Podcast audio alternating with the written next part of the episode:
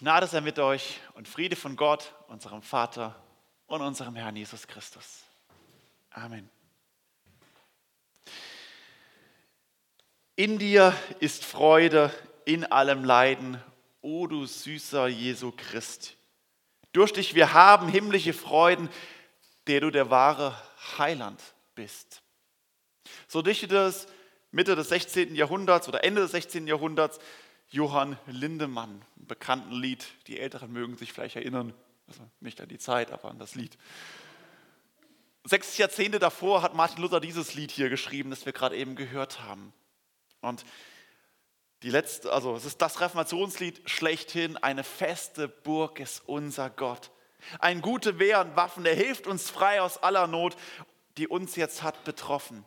Ein Verkündigungslied, ein Rechtfertigungslied, was den Glauben zusammenfasst. Aber in der letzten Strophe haben wir es gerade auch gehört, schreibt Luther, nehmen Sie den Leib, Kind, Ehr, Gut und Weib. Lass fahren dahin, Sie haben es keinen Gewinn, das Reich muss uns doch bleiben. Das hat Philipp am Anfang das, Lied, das Video gezeigt von den Kindern aus unserer Gemeinde, die wirklich süß sind. Und dann hören wir so ein Lied.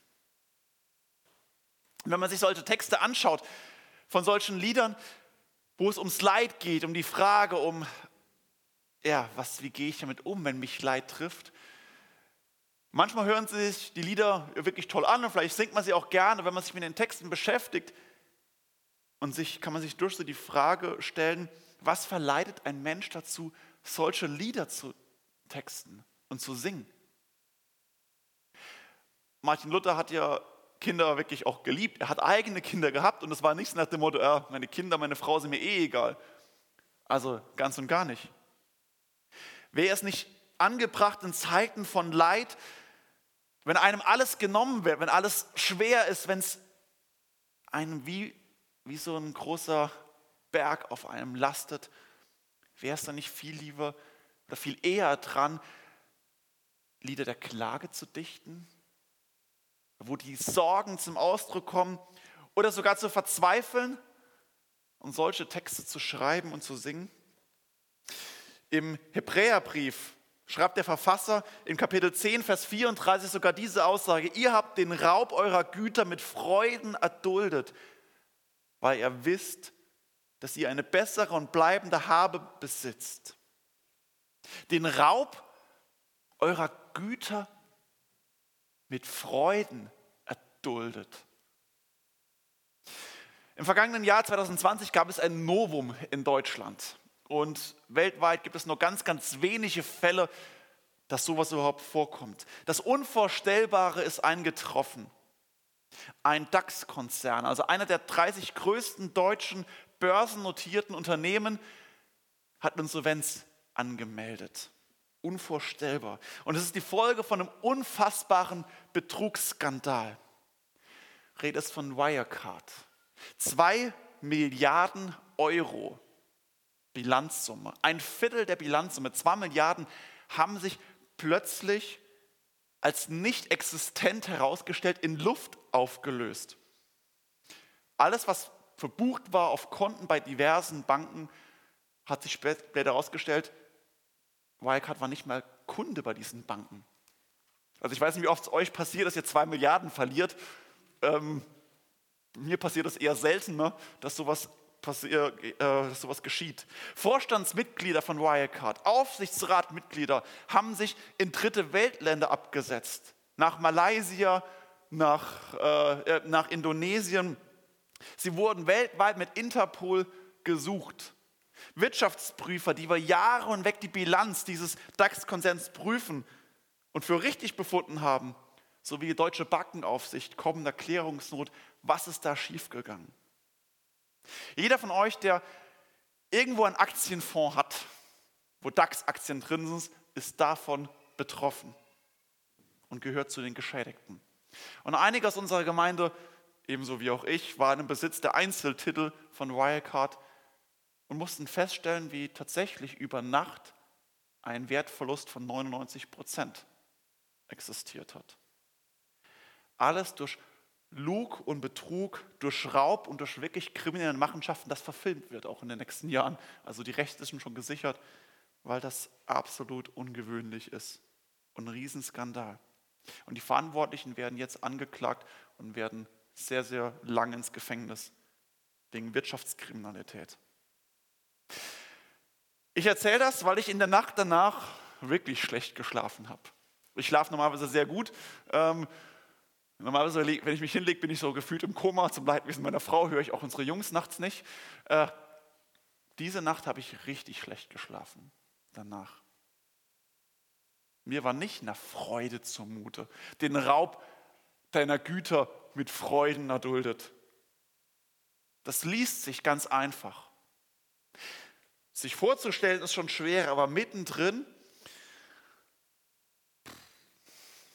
vielleicht steckst du in Leid drin oder hast Phasen von Leid in deinem Leben hinter dir. Und dann zu denken, mit Freuden mein Leid zu erdulden, mit Freuden mein Leid zu tragen. Bei Wirecard, um meine Frau zu zitieren, der ich am nächsten Morgen halt dann gebeichtet habe, hieß es von ihr nur, er war doch nur Geld. Keine Gesundheit, keine Freiheit, kein Leben, was hier auf dem Spiel stand. Aber wenn es wirklich uns Leid trifft, existenziell. Freude im Leid. So ist das Predigtthema heute. Und Timon hat letzte Woche in seiner Predigt, wo die Philipper-Reihe schon begonnen hat, eigentlich schon ja, sehr, sehr viel dazu auch gesagt und mit eingestiegen. Paulus schreibt diesen Brief an die Philipper mitten in existenziellen Leid drin. Er sitzt im Gefängnis, seine Freunde haben ihn verlassen, er hat das Todesurteil vor Augen und sein großes Thema ist die Freude, die Hoffnung, die Zuversicht. Freude, die alles trägt, Freude, die alles erduldet, Freude, die höher ist als alle Vernunft. In dir ist Freude in allem Leide. Ich lese heute weiter das erste Kapitel für heute, die Verse 12 bis 26 aus Philippa Brief Kapitel 1. Paulus schreibt, ich lasse euch aber wissen, liebe Brüder, wie es um mich steht. Das ist nur mehr zur Förderung des Evangeliums geraten. Denn, das ist mein, denn dass ich meine Fesseln für Christus trage, das ist im ganzen Prätorium und bei allen anderen offenbar geworden. Und die meisten Brüder in dem Herrn haben durch meine Gefangenschaft Zuversicht gewonnen und sind umso kühner geworden, das Wort zu reden ohne Scheu. Einige zwar predigen Christus aus Neid und Streitsucht, einige aber auch in guter Absicht. Diese aus Liebe, denn sie wissen, dass ich zur Verteidigung des Evangeliums hier liege. Jene aber verkündigen Christus aus Eigennutz und nicht lauter, denn sie mögen denn sie möchten mir Trübsal bereiten in meiner Gefangenschaft. Was tut's aber? Wenn nur Christus verkündigt wird auf jede Weise, es geschehe zum Vorwand oder in Wahrheit, so freue ich mich darüber. Aber ich werde mich auch weiterhin freuen, denn ich weiß, dass mir dies zum Heil ausgehen wird durch eure Gebet und durch den Beistand des Geistes Jesu Christi. Wie ich sehnlich warte und hoffe, dass ich in keinem Stück zu Schanden werde, sind das frei und offen, wie alle Zeit, so auch jetzt, Christus verherrlicht werde an meinem Leibe, es sei durch Leben oder durch Tod. Denn Christus ist mein Leben und Sterben mein Gewinn. Wenn ich aber weiterleben soll im Fleisch, so dient mir das dazu, mehr Frucht zu schaffen.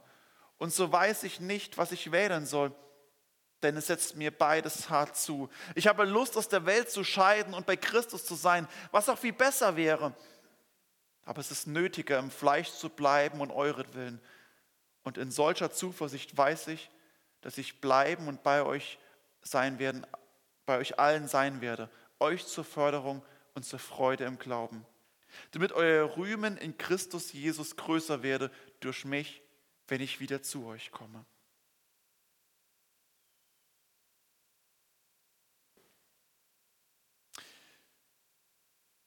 Leid ist real. Nachdem Paulus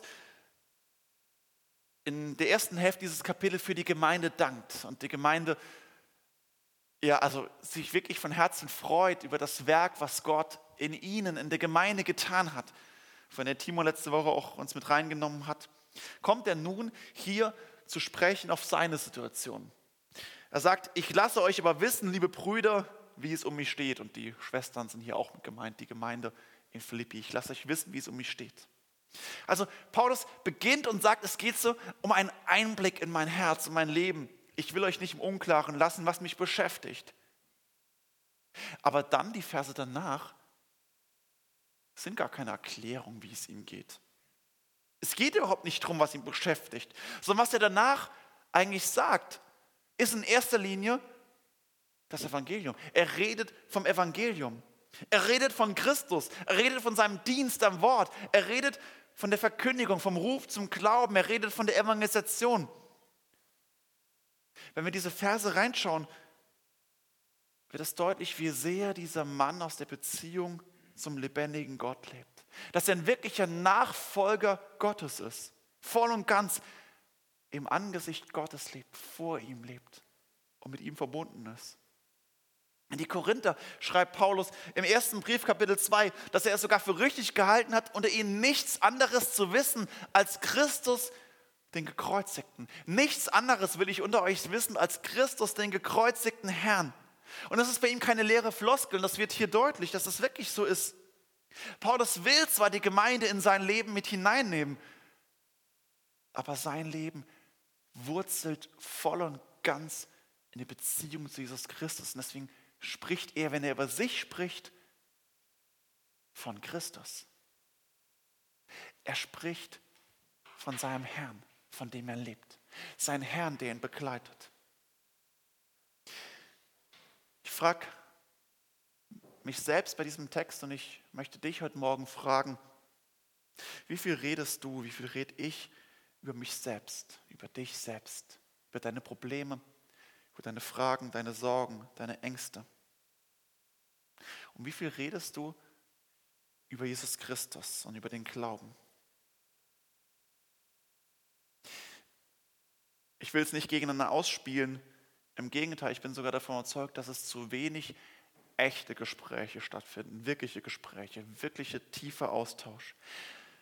Dass es zu wenig Momente gibt, wo Menschen wirklich ihr Herz auch aufmachen wo die Fassade fällt und sie wirklich erzählen, wie es ihnen geht. So oft kommt das, wie geht's dir? Ja, ja, alles gut. Weil die Person, die fragt und die Person, die antwortet, eigentlich will man eigentlich gar keine andere Antwort haben. Wenn, wenn jemand fragst, wie geht's dir und die Person sagt, hey, katastrophale Moment, das und das, und dann ist so, oh nein, jetzt muss ich ja, der Person noch zuhören und mich mit ihr beschäftigen. Aber antworte ich darauf, wenn mich jemand fragt, wie geht es dir, sage ich wirklich, wie es mir geht? Meistens ist es eine völlig sinnentleerte Floskel. Es fehlt wirklich an echten, offenen, tiefen Gesprächen. So wie Paulus sagt, dass ich, ich lasse euch wissen, wie es wirklich um mich steht. an tiefen Beziehungen, Zweierschaften, Hauskreisen, wo ich ehrlich reden kann. Aber es fehlt mindestens genauso, wenn nicht sogar noch mehr, dass über den Glauben gesprochen wird, dass Menschen sprachfähig werden, dass sie über Jesus reden lernen, dass sie über die Bibel reden lernen. Und auch das will ich dich fragen, wann hast du das letzte Mal wirklich aktiv an einem Gespräch über den Glauben teilgenommen? Und damit meine ich nicht, ich habe im Hauskreis gesessen, ich war in der Bibelstunde, ich war im Gottesdienst und habe mich beriesen lassen. Wann hast du aktiv, setz mal über den Glauben geredet? Nicht in einem Programm, ähm, in einer festen Veranstaltung, sondern mal in einem Gespräch mit jemandem, mit einem Christen oder Nicht-Christen, sei es mal dahingestellt, aber ein wirkliches, intensives Gespräch über den Glauben oder über, den, über die Bibel geführt.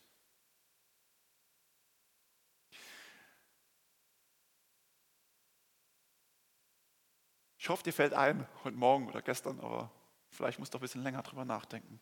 Ein positives Beispiel, was ich einfach nennen möchte, ist, ich bekomme regelmäßig Sprachnachrichten. Gut, ich mag nicht besonders Sprachnachrichten, weil ich es immer so mühsam finde, weil es, vor allem wenn sie länger gehen, ja, muss man immer mitschreiben, um alles zu behalten. Wobei ich weiß, ich antworte auch dann mit langen Sprachnachrichten. Ähm, ich bekomme lange Sprachnachrichten regelmäßig von Ramona. Rami liest ganz offensichtlich recht regelmäßig und sehr viel in ihrer Bibel. Vielleicht hört sie jetzt auch gerade zu. Ähm, Rami stößt immer wieder Fragen auf Themen, auf Stellen und wo sie immer wieder versucht weiterzukommen und dann versucht im Kontext mit anderen Stellen zu sehen, zu deuten und einfach tiefer einzutauchen in die Bibel. Oder zu fragen, was bedeutet das eigentlich, wie kann ich es praktisch umsetzen? Und sie schreibt mir immer wieder Sprachnachrichten und ich merke in diesen Sprachnachrichten, dass sie sprachfähig werden will und es wird, dass sie wirklich über den Glauben reden möchte. Und dass es eben nicht nur drin, sie hat eine Frage und kriegt eine Antwort und fertig, sondern sie lernt und immer mehr auch macht, Themen und Punkte in der Bibel zu artikulieren und selbst einzutauchen und über den Glauben zu reden. Und ich finde das wirklich genial und ich freue mich jedes Mal, wenn von Ihnen eine Sprachnachricht kommt. Auch wenn ich Ihnen nicht immer antworten, äh, nee, äh, wenn ich Ihnen nicht immer helfen kann. Aber zu sehen, hier lebt jemand wirklich mit seiner Bibel und versucht tiefer einzutauchen. Und das ist eigentlich so der erste, das ist so ein wichtiger Punkt, nicht der erste Schritt, aber es ist ein Punkt, ein Weg hin auf diesem Weg, was Paulus hier macht. Dass ich lerne, in der Schrift zu lesen, dass ich lerne, hier drüber zu reden, zu diskutieren, nachzudenken. Und dass ich merke, wie die Bibel mir immer wichtiger wird und ich immer mehr über sie rede und über meinen Glauben in Jesus Christus rede, als über mich selbst. Johannes der Täufer hat diese Losung ausgegeben in seinem eigenen Leben, sagt, ich aber muss abnehmen, er aber muss zunehmen. Und er meint damit nicht sein Gewicht, sondern er sagt, ich, ich muss weniger werden. Christus, er muss groß werden. Er muss zunehmen, auch in meinem Leben. Und Paulus schreibt es auch im Philipperbrief im nächsten Kapitel, wo er sagt, Christus lebt in mir. Ich lebe nicht mehr, sondern Christus lebt in mir. Das ist der Weg des Glaubens, der Nachfolge. Dass wenn Paulus sagt, ich lasse euch wissen, wie es um mich steht, ich eigentlich am Ende doch über den Glauben redet. Das bedeutet, dass Christus mehr Raum in meinem Leben bekommt. Und das wird ganz praktisch drüber, mit was ich mich beschäftige mit, über was ich rede. Und dass dies dann gelingt, dass Zuversicht gewinnen und umso kühner werden, dass ich selbst, aber auch andere durch mein Leben umso kühner werden, das Evangelium zu verkündigen. Also vom Glauben, von der Bibel zu erzählen und sprachfähig zu werden. Und das alles ist eben umso auffälliger, weil es Paulus wirklich nicht gut geht. Er könnte wirklich sagen, was ihn belastet. Aber er redet über den Glauben. Es ist bei ihm wirkliche Realität. Obwohl das Leid bei ihm Realität ist. Er sagt so, und äh, ich lasse euch wissen, meine Fesseln trage ich. Er sitzt gefangen im Prätorium. Prätorium ist eine römische äh, Legionärskaserne und sie hatten halt immer so einen Kerker mit dabei. Das heißt aber, er sitzt mitten in der Militärkaserne, im Militärgefängnis. Und dort ist er angeboten, er ist gefesselt, also zumindest so, dass er noch Briefe schreiben kann, aber er, er sitzt dort in Gefangenschaft. Und zur gleichen Zeit verlassen ihn immer mehr Freunde.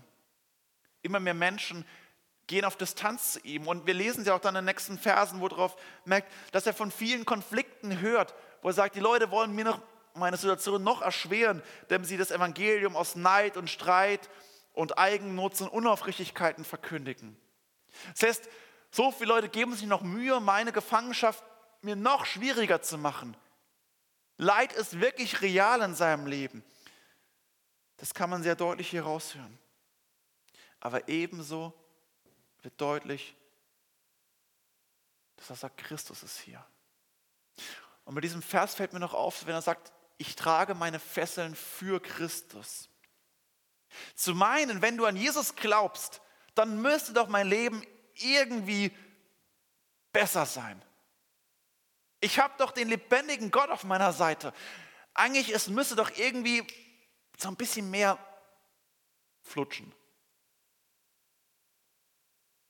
Muss nicht sein. Vielleicht sogar das Gegenteil. Paulus sagt, ich trage meine Fesseln für Christus. Und wegen Christus, weil er wegen der Verkündigung des Evangeliums im Gefängnis liegt. Es kann sogar sein, dass weil du Christ bist, gerade deswegen du Probleme kriegst und in Leid geführt wirst. Das ist die große Situation der verfolgten Kirche weltweit. Unsere Glaubensgeschwister weltweit leiden um des Glaubens willen. Das ist real, wegen dem Glauben. Und sie tragen ihre Verfolgung wie Paulus für Christus, ihm zur Ehre. Paulus leidet. Und er verharmlost sein Leid nicht, weil Leid real ist, vielleicht sogar wegen dem Glauben. Aber das ist, das ist hier deutlich ein zweites hinzukommt. Und das ist das, warum das eigentlich das erste überhaupt nur aushaltbar ist. Das Leid ist aushaltbar, weil für ihn deutlich wird, Leid hat ein Ende, Leid ist endlich. Wenn Martin Luther das schreibt, was wir eben bereitwillig gehört haben und gesungen haben, alles herzugeben, Kind, eher Gut und Weib, lass fahren dahin, sie haben es keinen Gewinn. Warum? Das Reich muss uns doch bleiben. Und das ist, was Paulus hier genauso schreibt. Aber ich werde mich auch weiterhin freuen, denn ich weiß, dass mir dies zum Heil ausgehen wird. Paulus kann die Realität dieses Lebens nur erdulden, ertragen, weil er weiß, dass er hat eine feste Gewissheit, dass dieses Leben nicht alles ist. Das größte Leid dieser Welt aber zugleich auch umgekehrt, die größte Freude, wenn es dir in deinem Leben wirklich super geht und alles erfolgreich, schön, reich, gesund, auch das ist vorläufig. Und darin liegt ein großer Trost, ein Halt, gerade wenn du im Leid drinstehst, wenn dir Leid begegnet. Nämlich Leid hat nicht das letzte Wort. Leid behält nicht den Sieg. Weder das Leid noch der Tod noch die Sünde, noch der Satan hat den Sieg. Nicht einmal der Tod wird am Ende gewinnen. Paulus schleudert diesen unfassbaren Satz entgegen. Denn Christus ist mein Leben und Sterben ist mein Gewinn. Christus ist mein Leben und Sterben ist mein Gewinn. Selbst der Tod wird nicht den Sieg behalten. Sowas kann man nur sagen, wenn man genau weiß, zu wem man gehört und wo es hingeht. Sowas kann niemand nur sagen, wer tief verwurzelt in der Nachfolge des lebendigen Gottes ist. So ein Trost und ein Sinn zu haben im Leben mit Gott. Sowas kann man nur sagen, wenn man im lebendigen Glauben steht, wenn man getauft ist und glaubt und dadurch Kind des lebendigen Gottes geworden ist. Und wenn du das bist, darfst du wissen, alles, was dir in deinem Leben widerfährt, alles darfst du aus Gottes Hand nehmen. Und alles, was aus seiner Hand kommt, ist ein Baustein unserer Beziehung, unseres Lebens mit ihm, hin auf dem Weg zum ewigen Leben mit ihm. Wer keine Gewissheit hat, dass es Vergebung der Sünden gibt, dass es Auferstehung der Toten gibt, dass es ewige Leben gibt, Wer nichts vom stellvertretenden Sühnetod Jesu weiß, dass er ans Kreuz gegangen ist, um uns zu erretten, uns zu erlösen, wer nicht Kind des lebendigen Gottes geworden ist, für den gibt es nur dieses Leben. Für den gibt es nur diese Zeit hier. Dann ist Krankheit, dann ist ein Virus, dann sind Schmerzen, dann ist Leid, dann ist Armut, dann ist Verfolgen. Und dann ist der Tod die größte Katastrophe, die uns geschehen kann, weil dann alles aus ist.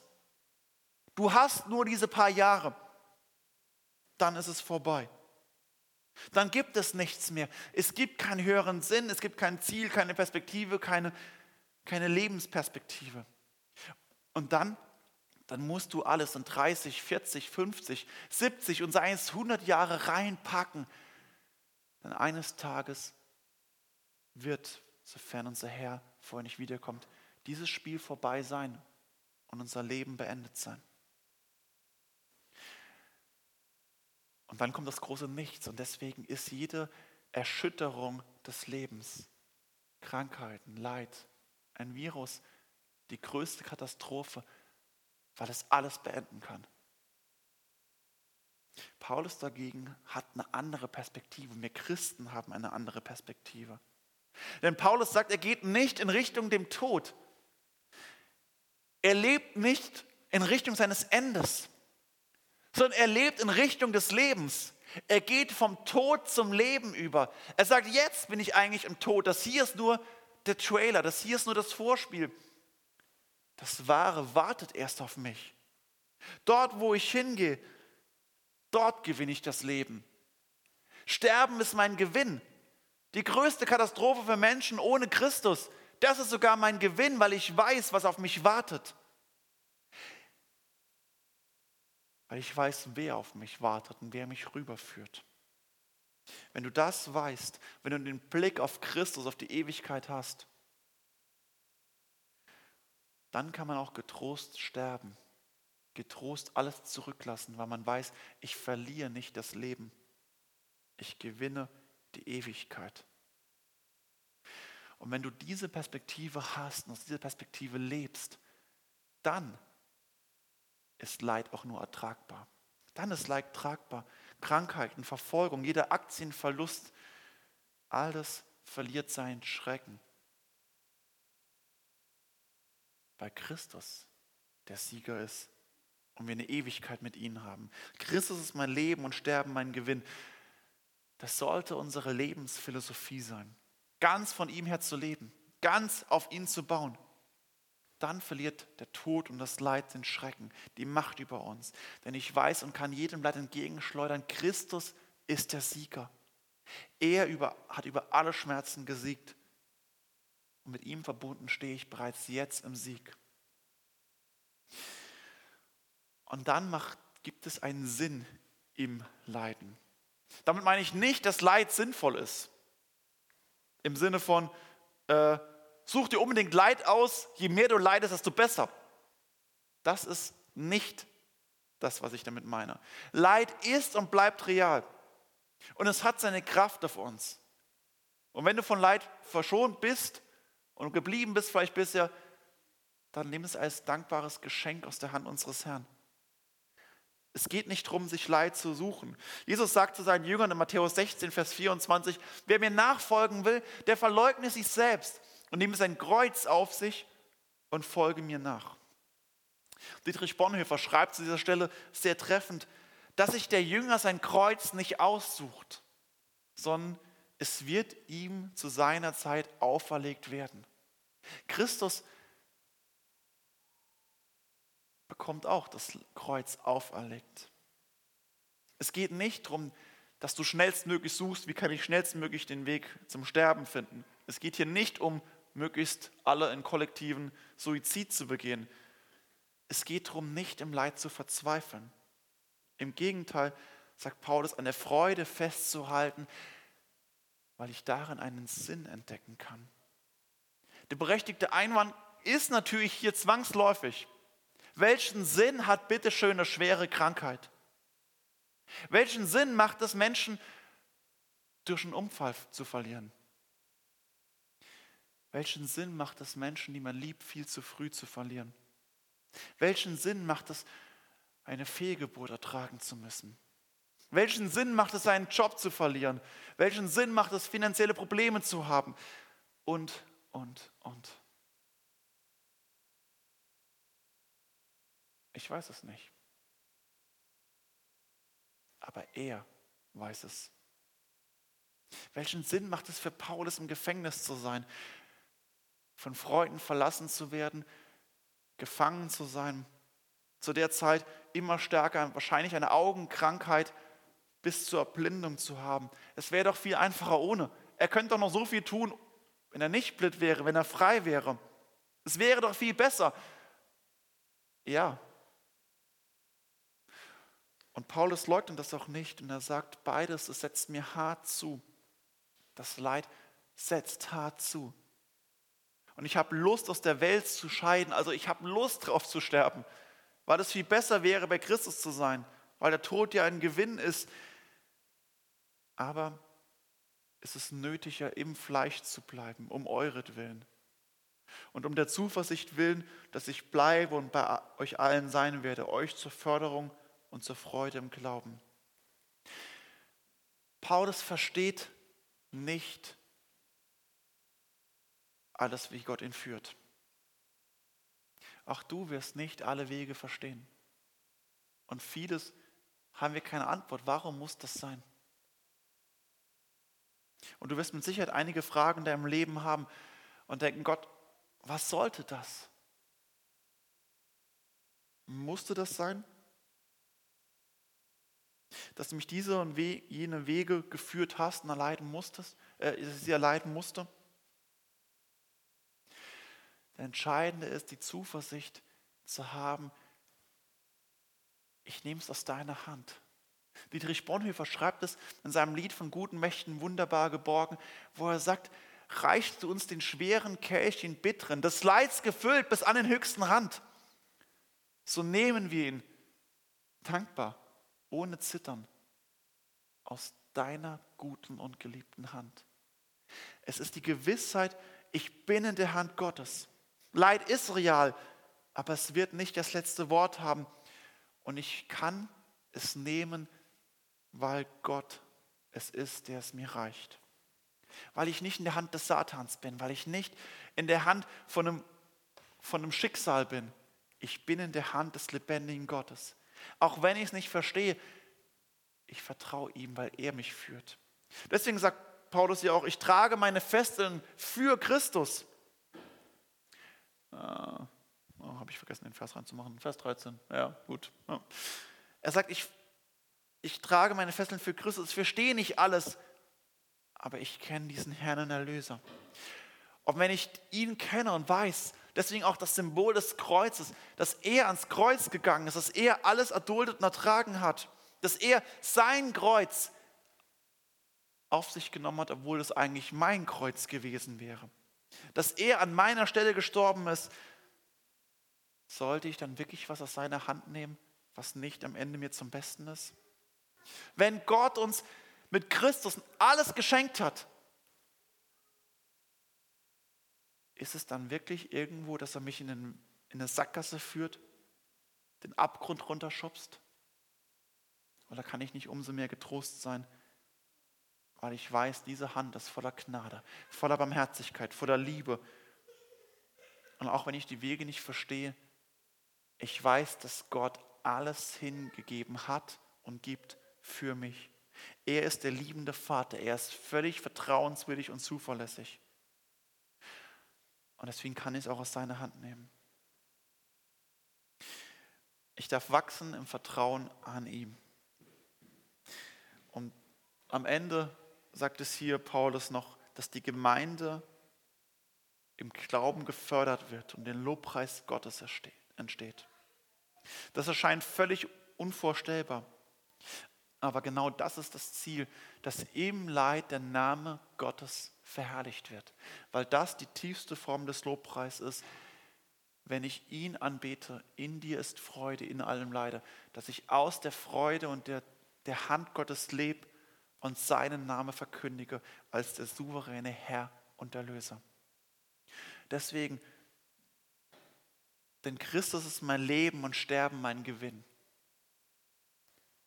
Ich habe meine Patientenfügung reingeschrieben, dass dieser Vers soll auf meinem Grabstein stehen. Und falls ich den nächsten Teil abberufen werde äh, und Judith die Patientenverfügung nicht findet, nun wisst ihr es alle, könnt ihr sie daran erinnern, dieser Vers soll auf meinem Grabstein stehen. Weil er soll auch Judith und unsere Kinder daran erinnern, dass der Herr mich heimgerufen hat. Und dass dieses Leben hier ein Abschied nehmen ist, das nur vorübergehend ist. Und wir gehen vom Tod zum Leben. Christus ist mein Leben und Sterben mein Gewinn.